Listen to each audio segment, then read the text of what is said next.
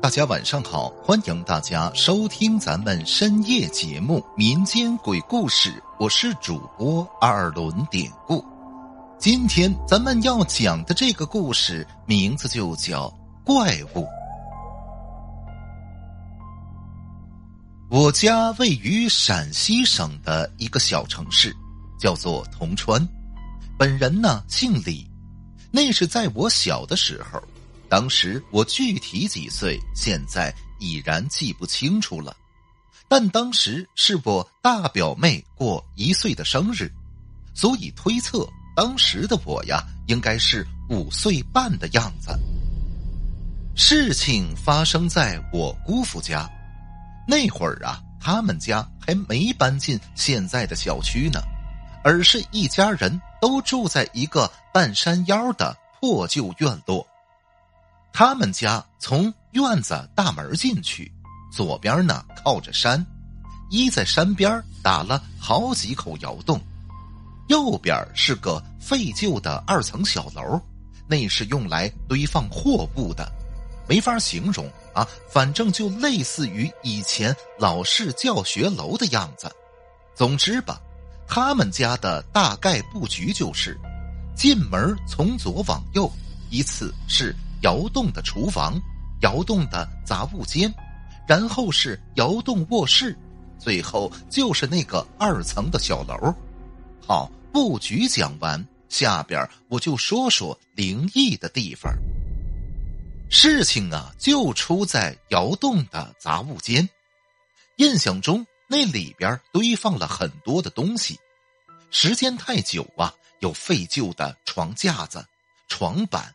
破木头框子，还有铲子、斧头等等的工具，在杂物间这窑洞的最里边挂着一副老挂历，就是那种美女大海报那种的老式挂历。当时挂这个也是为了美观吧。我记得那天呢是我表妹的生日，我们一家人呢去姑父家里做客，表妹才一岁。当时还不会走路呢，大人们在屋子里吃火锅，我呢吃的不多，也贪玩就离开饭桌，跑去院子里看姑父养的鸽子，玩了会儿呢，小孩嘛，我又想再回去吃点东西。可是，就当我走到那杂物间门口的时候，我突然觉得此时的太阳很大。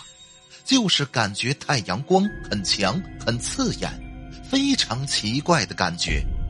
但紧接着，随着我的眼睛似乎是适应了这种光线，慢慢恢复视力的时候，我突然看到，在杂物间的门口蹲着一个很大很大的怪物。大伙儿可能觉得我用“怪物”这个词儿有点夸张，甚至有些可笑。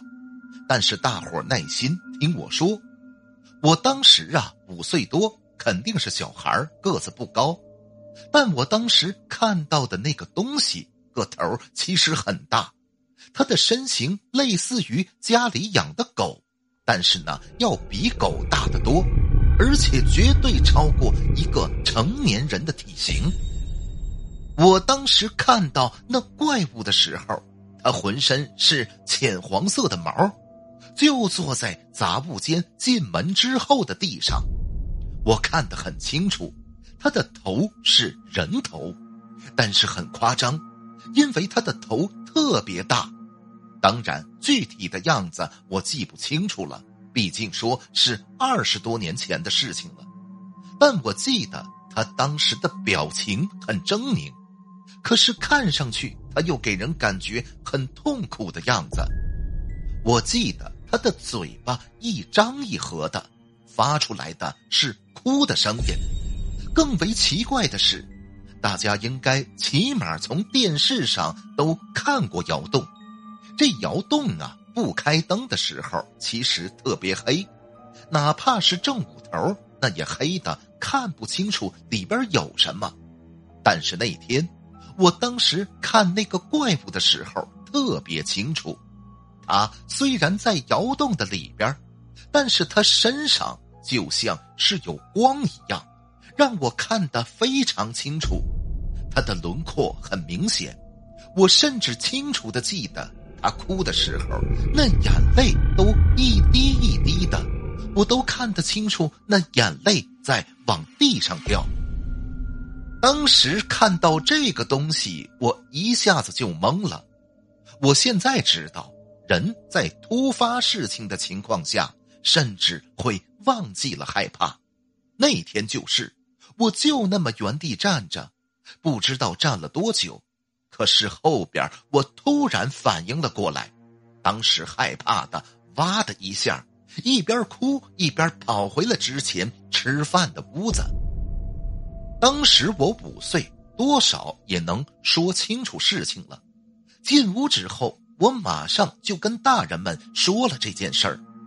姑父听完觉得不可思议，因为说是他们家，他起身呢拉上我，重新去那杂物间查看。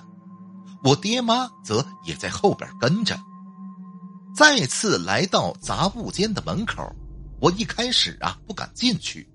姑父见状，他先进去打开了灯，那是黄色的灯泡，照着窑洞这不到二十平方的空间。姑父四下看了看，嘴里说着：“啊，哪有东西呀？什么也没有啊。”然后他笑着让我也进去，可我呀还是不敢。最后还是我爸妈拉着我才走进去的。当时我害怕的仔仔细细看了里边，确实没发现什么。姑父笑着说：“啊，大概是因为我看到墙上的挂历看花眼了。”大人们听罢都笑啊，他们也都是这么认为的。可是其实啊，只有我自己才知道，那个挂历是在最里边挂着的，不开灯。在这伸手不见五指的窑洞里，根本就什么都看不清，而且我确定我看见的一定不是什么挂历，我也绝对没有眼花。就这样，这件事儿困扰了我二十多年呢。今天能跟大伙说出来，我的这个心结反倒感觉心里轻松了很多呀。好了，今天的小故事咱们就讲到这儿了。还是希望大家能通过订阅、点赞、转发、评论本专辑来支持一下咱们节目。最后，典故在此，感谢您收听咱们民间鬼故事的朋友们，咱们就下集再见。